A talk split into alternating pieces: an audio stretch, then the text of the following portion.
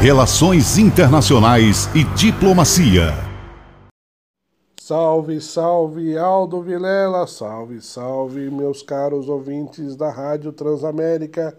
Estamos aqui com mais um Relações Internacionais e Diplomacia.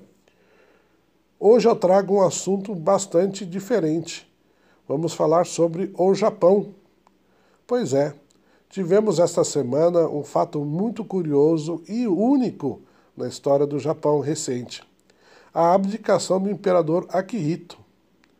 Veja que em muitos documentos oficiais japoneses não estamos em 2018, mas no ano 30 da era Heisei, o trigésimo ano do reinado do imperador Akihito.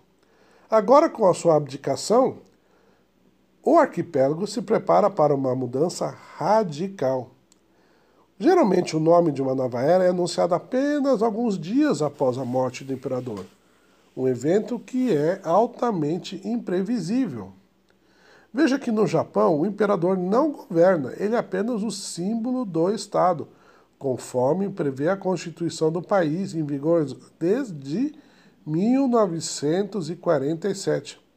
O texto da Constituição foi imposto aos japoneses pelos americanos durante a ocupação pós-Segunda Guerra.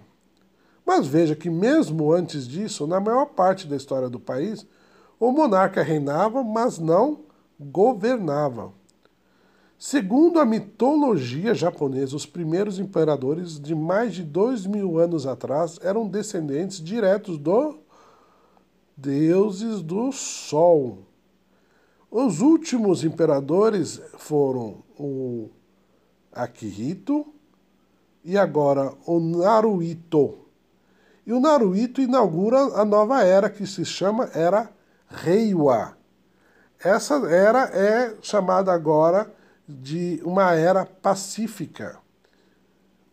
É uma era que o Japão promete ter uma relação internacional pacífica com seus vizinhos.